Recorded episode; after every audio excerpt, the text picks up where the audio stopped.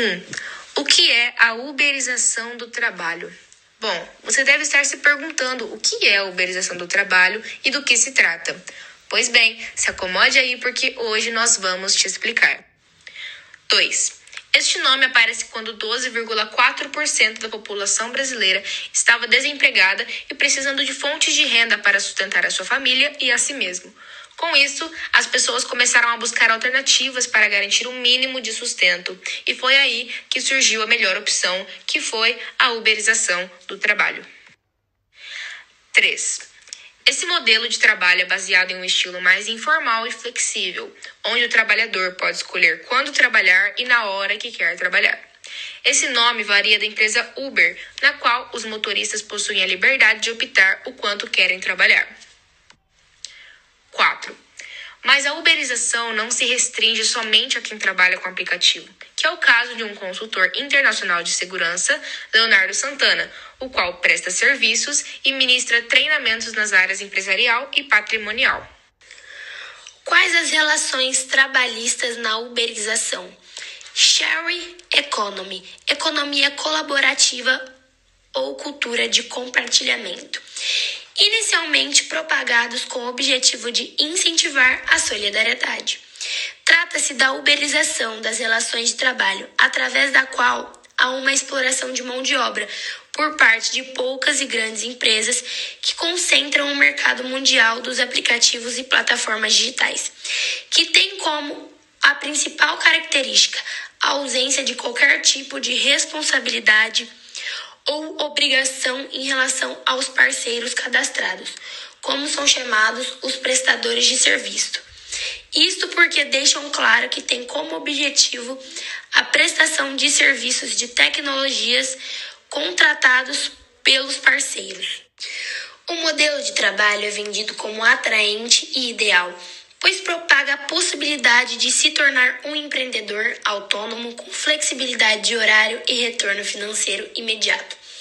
Esta ilusão fez o mercado crescer rapidamente em detrimento às relações formais de emprego que estávamos acostumados, principalmente no que se refere à identificação profissional.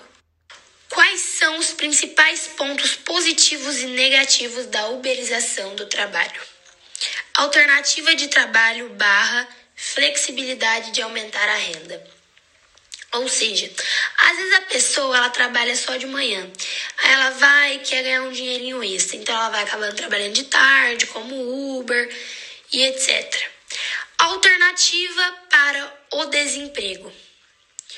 Vamos supor que você está trabalhando numa pizzaria, aí essa pizzaria ela fale. Você tem uma alternativa de emprego. Liberdade para escolher horários e tarefas. Seu trabalho, ele acaba não ficando monólogo, sabe? Você tem um tempo pro teu filho, você tem um horário para ir levar ele na escola, buscar, almoçar. Você acaba tendo mais tempo com a vida social.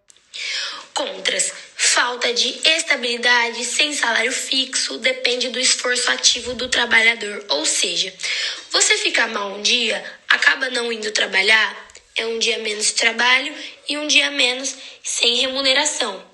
Agora, se você é registrado, tem a carteira registrada, não vai mudar esse dia perdido. Você vai continuar ganhando seu salário fixo. Agora, aposentadoria, você não tem. Agora, se você estiver trabalhando de Uber e quiser se aposentar, você não vai ter aposentadoria.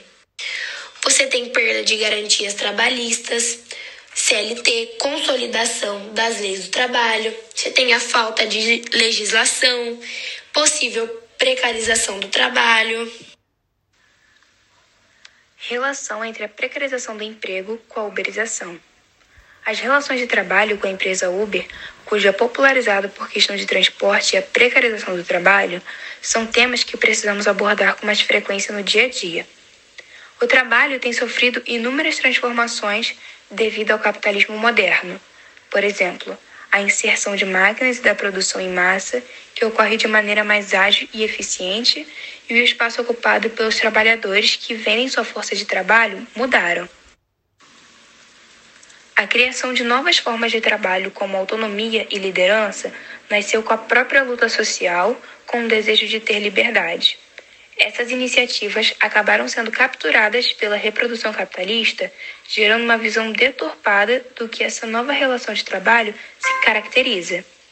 A uberização traz falsas evidências da redução de trabalho, com a ausência de jornadas e direitos ilimitadas, ocorrendo uma centralização direta e internacional em relação ao comando capitalista sobre os trabalhadores.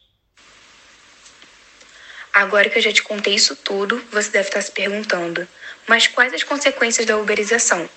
E eu te falo. Com a pandemia do Covid-19, os trabalhadores informais e precarizados foram afetados pelo confinamento. Com muitos desligamentos e demissões causadas pela queda da economia, muitos começaram a ir em busca de um trabalho informal para compor a renda perdida, mesmo com um grande risco de infecção.